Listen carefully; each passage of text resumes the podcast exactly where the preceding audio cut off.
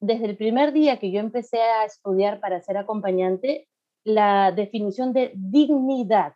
Tu rol es asegurar que las personas sean conscientes que son dignas, porque a veces las personas perdemos nuestro valor en nosotros mismos. Acompañar. Una sola palabra cargada de tantos significados y tanto valor. El acompañamiento, más que el estar físico, es el estar emocional, el existir, el dar apoyo en el camino. Y tal vez eso es lo más importante del acompañamiento. Ubicarte como una persona que tiene determinadas habilidades y que estudias para tenerlas y que la otra persona tiene las suyas y que están en la misma en la misma dimensión. Magabi Villalobos es peruana y desde hace poco dio un giro a su vida personal y profesional. Luego de 20 años de experiencia en comunicación, educación y derechos humanos en su país, hoy estudia y trabaja en Francia para ser acompañante de personas adultas y a través de ello ayudarles a vivir una vida plena y feliz. Eh, tú tienes el derecho a la felicidad y tu rol como acompañante es acompañar para que la persona a la que acompañas, sea quien sea, eh, goce su derecho a la felicidad. Solo con amor y con respeto puedes acompañar a alguien y puedes ser tú acompañada o acompañado. ¿Qué tal de amores? ¿Qué tal de migraciones hacia otras formas de querer? De mis pasiones. Conservo las canciones que me hacen siempre ver cómo es. Esto es ¿Qué tal de Amores? Un podcast para descubrir nuevas formas de vivir el amor. Conoce más en www.quetaldeamores.com. Yo soy Nicole y te doy la bienvenida a este nuevo episodio. Y puede ser que mis amores no sean lo que el mundo espera cuando grito fuerte que me quiero. Hola Magabi, bienvenida al podcast. Estoy muy contenta de tenerte aquí. Hoy estás conectada desde el otro lado del mundo. Es mi primera entrevista con Europa. Bienvenida desde Francia. Magabi, ¿cómo estás? Súper contenta de poder conversar contigo y de que podamos eh, contarnos ¿no? la experiencia y, y, que sea en realidad de placer y de utilidad a los que nos escuchen, que es lo más importante cuando uno cuenta una historia. Compartimos justo esas, esas ganas de explorar y encontrar historias y contarlas, así que yo estoy muy contenta de que hayas podido aceptar esta invitación y sobre todo por el tema que conversamos previamente, ¿no? Que me parece que es súper importante y tiene que ver con el acompañamiento, que quiero empezar preguntándote lo más básico. ¿Qué es el acompañamiento? Debo empezar diciendo que estoy descubriendo qué cosa es acompañar a las personas, ¿ya? A pesar de que tengo más de 20 años trabajando en derechos humanos, eh, en el derecho que tenemos todas las personas a vivir, a ser felices, ¿no? Y para ser feliz tienes que tener educación, salud, derecho a opinar, etc. Pero todo eso ahora estoy intentando descifrarlo nuevamente en el día a día. ¿Qué significa acompañar a una persona día a día? Yo estoy estudiando justamente eso, que es cómo acompañas a las personas que no son 100% eh, autónomas. Y en realidad es un aprendizaje de ida y vuelta. Lo primero que estoy aprendiendo es eh, la importancia de invertir tiempo en observar a la otra persona para poder reconocer cómo es, ¿no? Para poder identificar sus hábitos, sus rutinas, sus gustos, tal cual los tengo yo. ¿Y a quién acompañamos, Magabi? Yo ahorita estoy aprendiendo a acompañar a adultos con alguna discapacidad psiquiátrica o eh, deficiencia intelectual o síndrome de Down. Y es interesante porque cada uno tiene sus particularidades, pero a la vez son igual de complejos de interesantes que yo, que no tengo ninguna de esas condiciones, por decirlo así. Y lo otro es que también he aprendido en estos meses que antes que ver la particularidad, ¿no? Yo, Magabi, soy una persona con síndrome de Down, ¿no? En realidad, antes que ver si yo tengo síndrome de Down o no, lo que tengo que ver es que soy una persona. Y todas las personas tenemos eh, momentos eh, de mayor felicidad y momentos de mayor angustia. O sea, hay que quitarnos también los estereotipos. Hay que conocer las particularidades, pero evitar que esa particularidad nos ponga ciegos y nos pongan estereotipos sobre los demás. Y nos separe por ahí de los demás o nos, nos haga caer en espacios como de discriminación frente a personas que tienen condiciones distintas. Exacto, que nos separe en el sentido, tú lo has dicho muy bien, ¿no? Cuando tú realmente encasillas a una persona y la ves diferente, tú te ubicas en, en, en, algún punto en el espacio. La relación, es una, eh, la relación implica dos ubicaciones o varias ubicaciones. Tú realmente tienes que ser consciente y eso tiene que trabajarse, ¿ah? que tu ubicación tiene que ser de iguales. No importa si tú eres la educadora o la otra persona, entre comillas, es al que acompaña. Las dos personas somos exactamente iguales con necesidades distintas. Por ejemplo, yo, como tú has dicho, estoy en Francia y yo no soy francófona perfecta y no sabes todo lo que aprendo de estas personas a las que yo acompaño, de la cultura francesa, de la lengua francesa, de qué sé yo. Entonces, es una relación entre iguales, pero no es fácil porque la sociedad, porque los medios de comunicación, porque por todos lados nos meten información que somos diferentes. O sea, por todos lados te ubican en un escalón distinto y a ellos también los ubican en un escalón distinto. Y tal vez eso es lo más importante del acompañamiento, ubicarte como una persona que tiene determinadas habilidades y que estudias para tenerlas y que la otra persona tiene las suyas y que están en la misma en la misma dimensión, ¿no? En el mismo juego de roles, digamos, este, de la convivencia, ¿no? Y en realidad lo que haces es establecer una relación de confianza, de felicidad. Hay una, en francés eh, la, felicidad, se llama bonheur, ¿ya?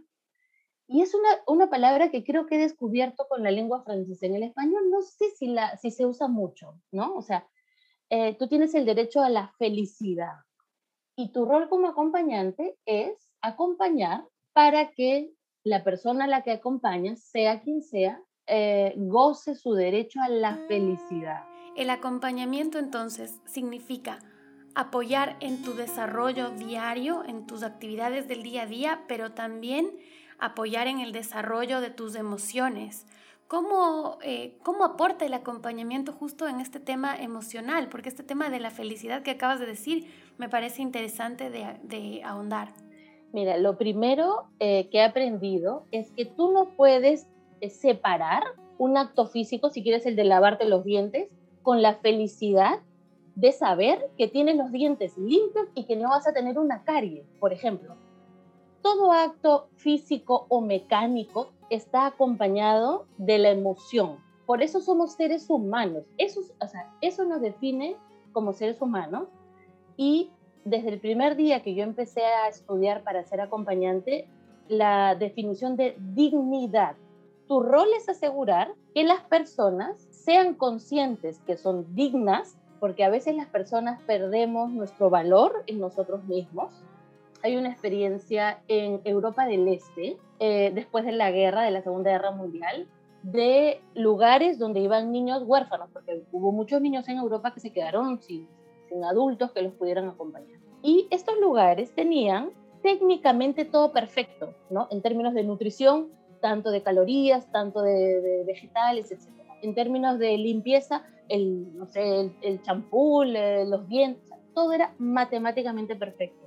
Pero ¿qué pasó en esos niños? Su cuerpo no tenía la capacidad emocional de nutrirse. O sea, tú puedes meterte por la boca alimento, pero si tú no estás con el estado emocional y con la disposición, pues no te alimentas. O sea, tu cuerpo no se nutre porque en realidad no eres digno, no estás viviendo. Y acompañar a una persona significa que vayas aprendiendo, porque tampoco eres un mago o una maga, pero que vayas aprendiendo a disfrutar tú y que disfrute la persona a la que estás acompañando. Y claro, cuando hablamos de emociones, no todas, todas son muy valiosas, pero no todas son siempre positivas. Es decir, la felicidad, la alegría, Todo eso como que nos es a lo que aspiramos, entre comillas, pero en realidad la vida también se compone de momentos de tristeza, de angustia, y creo que todos debemos sentirlos porque son todas las emociones que necesitamos para ser seres humanos. ¿Cómo manejas tú cuando en este camino de acompañar aparecen las emociones negativas, que por ahí son las que nos retan un poco más a, brindar ese soporte, ¿no? Mira, yo no sé si son negativas. Lo que pasa es que no, yo creo que el ser humano está muy acostumbrado a clasificar todo, ¿no? Cierto, cierto. Lo que pasa es que hay emociones que son más difíciles para el que está acompañando. O sea, para mí es más fácil. Si tú estás feliz, yo acompaño en tu felicidad, pero no tengo que hacer mucho. Y si tú estás triste, yo tengo que esforzarme un poquito más, escucharte, decirte que tienes el derecho a llorar, porque todos tenemos el derecho a llorar y todos hacemos pataleta. También, los adultos también. O sea, la pataleta no lo hacen solo las personas con síndrome de Down o solo los niños. No, yo creo que los adultos, entre comillas, sin ninguna anomalía, somos los que hacemos más, pataletas. Como acompañante, gestionar los momentos difíciles es difícil, pero tienes que enfrentarlos sin miedo, es lo más natural por ejemplo, donde yo estoy trabajando, que son adultos con discapacidad, eh, varios de ellos han, han, tenido alguna pérdida familiar y algunos hace muchos años, pero por su propia condición de no gestionar el tiempo, porque eso es una de las características, a veces sienten que fue hace poquito que perdieron a la mamá, por ejemplo. Y claro, tú lo sientes y lo que tienes que hacer es contener. Es normal estar triste, tienes el derecho de llorar, o sea, no, no ocultes tus sentimientos porque eso te hace daño por dentro y eso es lo peor yo no tengo una receta mágica, por más de que sea educadora. La solución la encuentras con la persona. Ahí hago un paréntesis y te pongo un ejemplo. Hasta hace algunos años, la mayoría pensaba que la única forma de educar a los niños, sobre todo pequeños, era de manera violenta, ¿no? Yo me acuerdo que una vez mi papá me dijo, pero Magabi, antes de que meta el dedo en el enchufe, mándale un manazo. Pues no, ¿por qué le voy a mandar un manazo? ¿Y qué tal si le explico? Claro, voy a demorarme más, voy a tener que agacharme, poner la mano en el enchufe, explicarle qué pasa y lo tendré que hacer 100 veces. 100 veces. No importa, tienes que ser creativo para que la persona a la cual estés hablando vaya incorporando la información, ¿no? Según la edad y qué sé yo, pero un manazo lo único que hace es generar miedo. Entonces, el miedo te dura un tiempo, pero tú no sabes si el miedo va a ser eterno, ¿no? O sea, cuando tú educas, tu objetivo es que la persona incorpore en, su, en sus hábitos, en su cerebro, en su, en su ADN, el por qué debe o no debe hacer eso. Si yo golpeo, va a tener miedo, pero no va a entender el por qué. Y eso no es una educación a largo plazo. Y las personas necesitamos ser educadas a largo plazo. Magabi, ¿qué papel juegan las familias en este, en este punto del acompañamiento? Si entendemos la familia como el grupo de personas que ha crecido al costado tuyo, aquí, por ejemplo, hay algo que le llaman familia de acogida, ¿no? Y, es, y, es, pagado por el Estado, ¿ya? en, en América Latina casi no existe. Acá existen como iguales las familias de acogida y son además estudian y qué sé yo para hacerlo porque no es fácil. Entonces, si entendemos familia como aquella que te acompaña en tu desarrollo, este grupo de personas es fundamental en cualquier momento de tu vida mientras esté vivo, ¿no? Las personas, porque son las que te conocen, porque son las que con las cuales has crecido y con las cuales tienes que haber desarrollado un vínculo. Ahora, hay familias en las cuales no se desarrolla un vínculo y eso es un problema.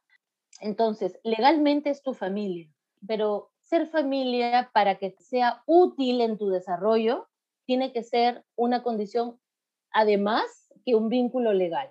Tiene que haber... Además que un vínculo sanguíneo, además. Perdón, ah, claro, y, claro, y además que un vínculo sanguíneo. Tiene que haber un vínculo de, seres humanos, ¿no? Como, como entre amigos. Tú tienes amigos que no son tu familia ni legal, ni sanguínea, pero hay un... Un vínculo de amor es ahí, o sea, el vínculo que te genera el afecto de, la otra persona, desinteresado y totalmente. De complicidad, y de complicidad, y de, y de saber que a veces las cosas no son perfectas, pero, pero siempre estás, está uno para el otro y el, ¿no? Está, estamos, o sea, estamos para llorar, para reírnos, para hacer, para disfrutar, para lo que sea.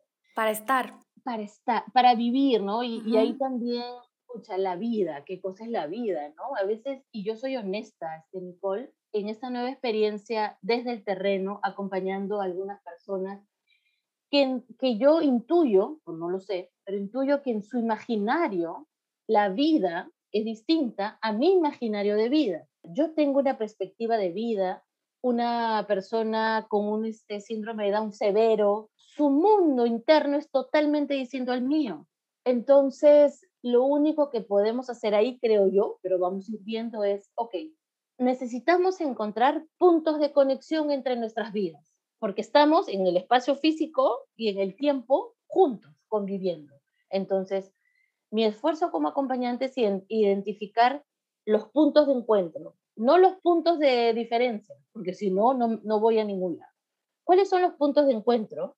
Y si la familia es una familia que ha creado vínculos, es fundamental para que ayude a identificar esos puntos de encuentro. Es complejísimo, es complejísimo. Claro, va, va mucho más allá del, del cuidado que se da por decirlo de alguna manera, a nivel operativo. O sea, va más allá de decir, bueno, se levanta a las nueve, desayuna, le baño, le pongo a ver tele media hora, las noticias, regresa, almuerza, come, le doy los medicamentos, a las seis se acuesta y está súper bien cuidado. Es que el cuidado operativo no es cuidado, no es cuidado a un ser humano. Además de lo físico, hay un montón de otras necesidades humanas, ¿no? Eh, del bienestar eh, que hay que asegurar. Y eso es lo más importante. ¿Cuáles crees que son las principales? ¿Cuáles son las principales necesidades desde el bienestar que hay que, que hay que tomar en cuenta? Porque el ejemplo que te di hace un momento es algo que yo he escuchado de manera recurrente, ¿no? Cuando hablan de, pero tiene todo, pero tiene todo, está vestida, come todos los días, le das la medicina a toda hora, tiene todo y en realidad dices, bueno, todo, ¿qué, qué es todo, no?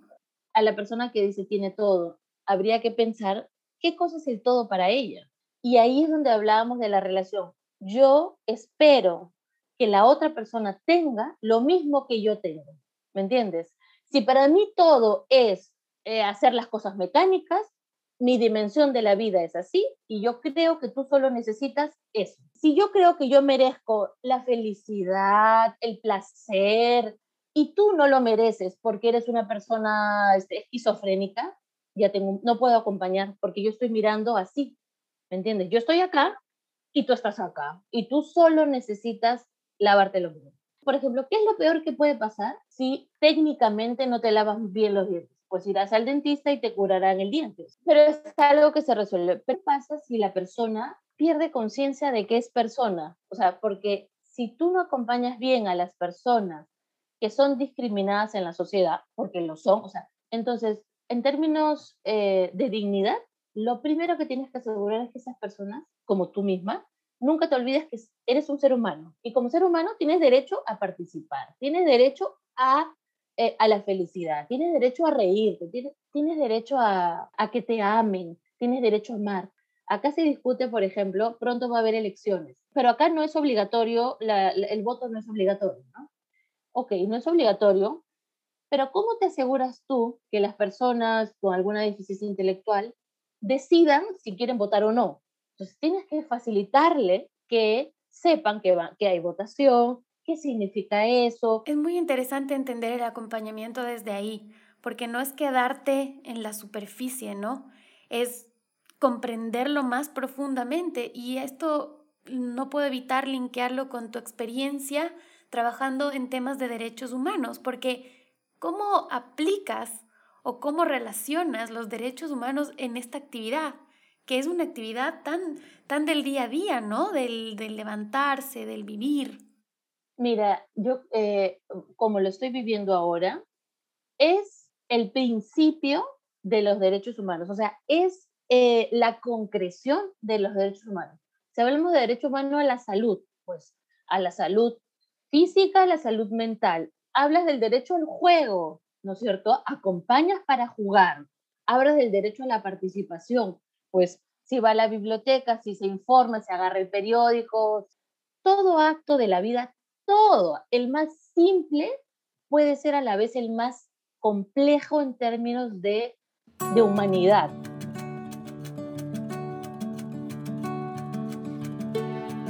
El acompañamiento va más allá del bienestar físico, de las medicinas y de la comida. Es más bien la inclusión, el bienestar emocional y la calidad de vida como prioridad para las personas con capacidades o habilidades diferentes.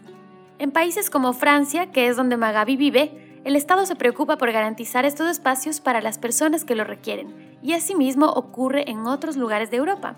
¿Pero qué es lo que pasa en América Latina? El punto de partida es que aquí el Estado está preocupado por el bienestar de la persona, ¿no? O sea, mientras en América Latina estamos discutiendo por qué los niños vayan al colegio, o sea, como los niños, como grupo de los niños que vayan al colegio, que los niños indígenas o los niños... Aquí, como eso está resuelto, su preocupación es el individuo, el bienestar de la persona. Y eso es maravilloso. Para el bienestar de la persona, tienen una oferta diversa. Yo trabajo en una estructura, ¿no? Es una residencia donde viven personas con discapacidad adulta. Y hay estructuras para niños, eh, adultos y adultos mayores, o sea, cada uno en su entorno, por decirlo así. Pero también hay algo que se llama acompañamiento a domicilio, que es maravilloso. Y por lo que dicen mis profesores, Bélgica creo que es, pues está mil veces adelantado que Francia, porque ahí solo hay acompañamiento en domicilio. El mismo trabajo que hago yo en una estructura, hay personas que estudian particularidades para hacerlo en las casas. Y la municipalidad o el, el Estado en sus distintos niveles o las ONGs contratan a personas y las derivan a las casas.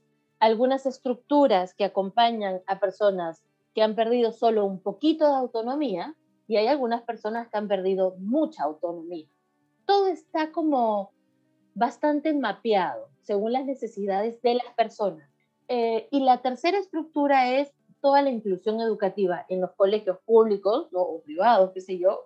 Hay eh, niños o adolescentes que estudian como educación inclusiva. Y eso es maravilloso.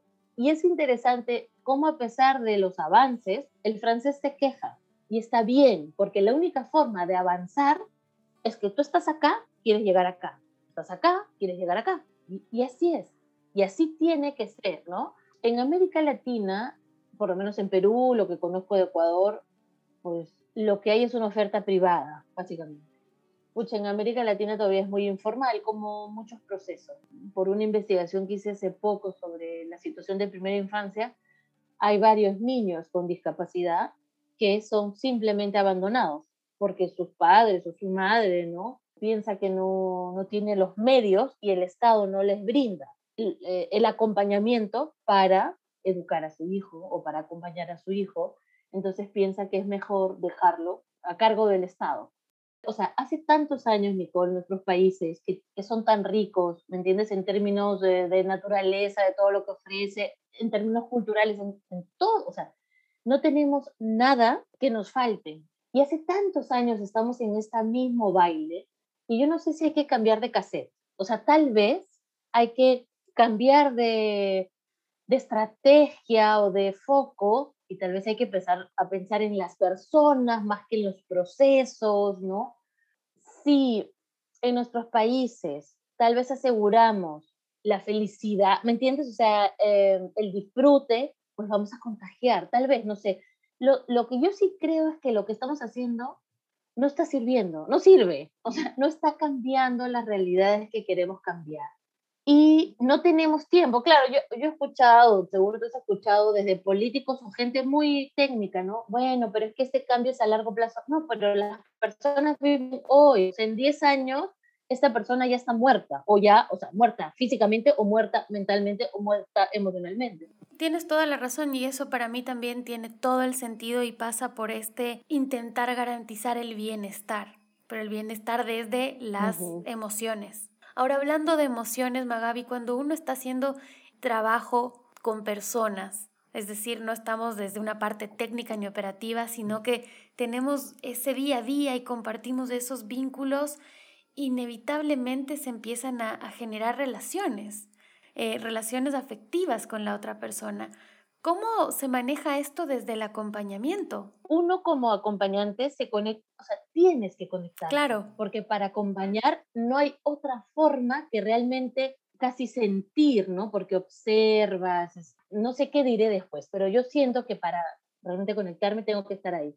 Una reflexión que hizo una, una de las profesoras que ha acompañado como 20 años y ahora ya no acompaña, ahora es formadora, ella decía que trabajó en una residencia igual, y el día que se fue, pues lloró, lloró, porque decía después de 20 años, imagínate, como verme crecer, ¿no? Ver, claro. crecer a alguien, ¿no? Sí.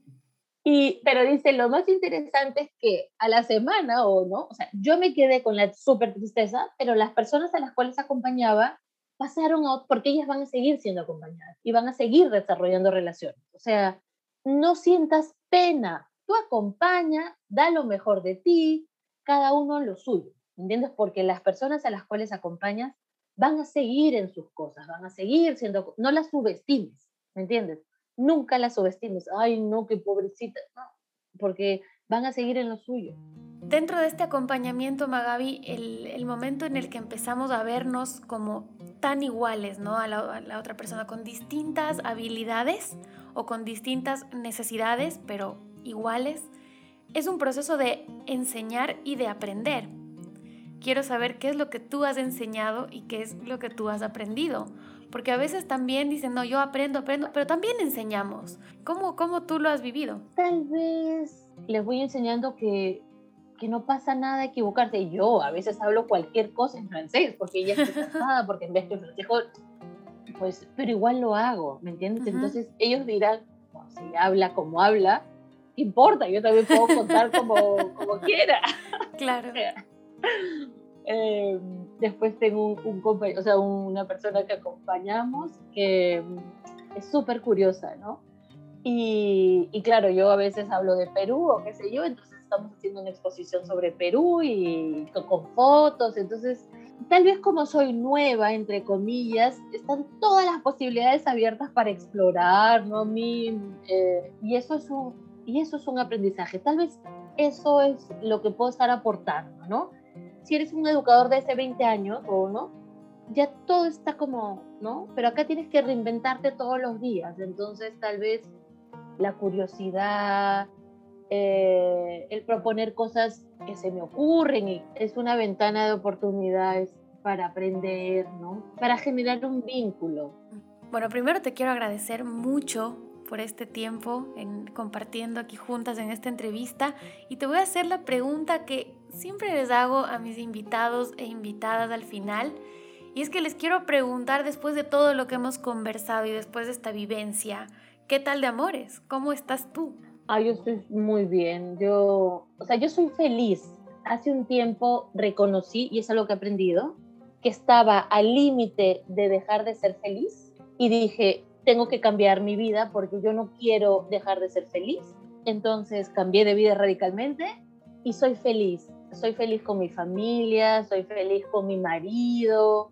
Estoy bien de amores de un montón de formas, con muchos amores, ¿me entiendes? Tengo muchos amores, o sea, relaciones como la, amigos como tú, o sea, escucha, y me nutro un montón de todos los amores que tengo.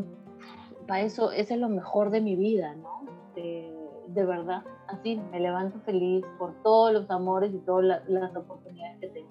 Gracias Magabi, gracias por este tiempo que me has dado, por todo lo que hemos podido compartir. No sé si quieres decir algo, dejar un mensaje final ahora que vamos cerrando este encuentro. Mira, solo decir algo que he aprendido que me es útil, ¿no? Tal vez le es útil a los demás. Cuando tú estableces una relación, la que sea, tienes que estar informado, o sea, no todas las personas en todos los momentos de nuestra vida somos iguales. Entonces, para tú establecer una relación sana de amor, de respeto, de aprendizaje, de gozo, porque hay que gozar, ¿no? La vida hay que gozarla. Tienes que saber también esforzarte en aprender un poco, o sea, tienes que leer un poco, tienes que, tienes que cultivarte. Si tú te cultivas, tus relaciones van a ser más sanas, o sea, relaciones sanas cultívate. Si tú eres mejor persona, vas a tener mejores relaciones. Y solo con amor y con respeto puedes acompañar a alguien y puedes ser tú acompañada o acompañado. Si no hay amor y respeto, no hay acompañamiento, no hay relación, solo hay daño. En realidad hay miedo, hay daño, hay oscuridad. Tú quieres amor, quieres luz, escucha. Amor y respeto. No hay otra forma de, de tener una vida sana en mi experiencia. Yo me sumo a tus palabras. Creo que al final del camino todas las personas de todas las condiciones, nacionalidades, edades, buscamos justo esas dos cosas, ¿no? Amor y respeto. Y esa es la esencia y la base de la condición humana. Gracias Magabi por compartir esta experiencia con nosotros. Te mando un abrazo hasta Francia. Gracias por haberme acompañado en este espacio. Recuerda que puedes seguirnos en nuestras redes sociales arroba qué tal de amores para comentar, compartir y ser parte de esta comunidad. Nos escuchamos en un próximo episodio. De mis pasiones Conservo las canciones que me hacen siempre ver cómo es. Voy dejándome llevar por los impulsos del amor. Voy dejándome encontrar puede ser que mis amores no sean lo que el mundo espera. Cuando grito fuerte que me quiero.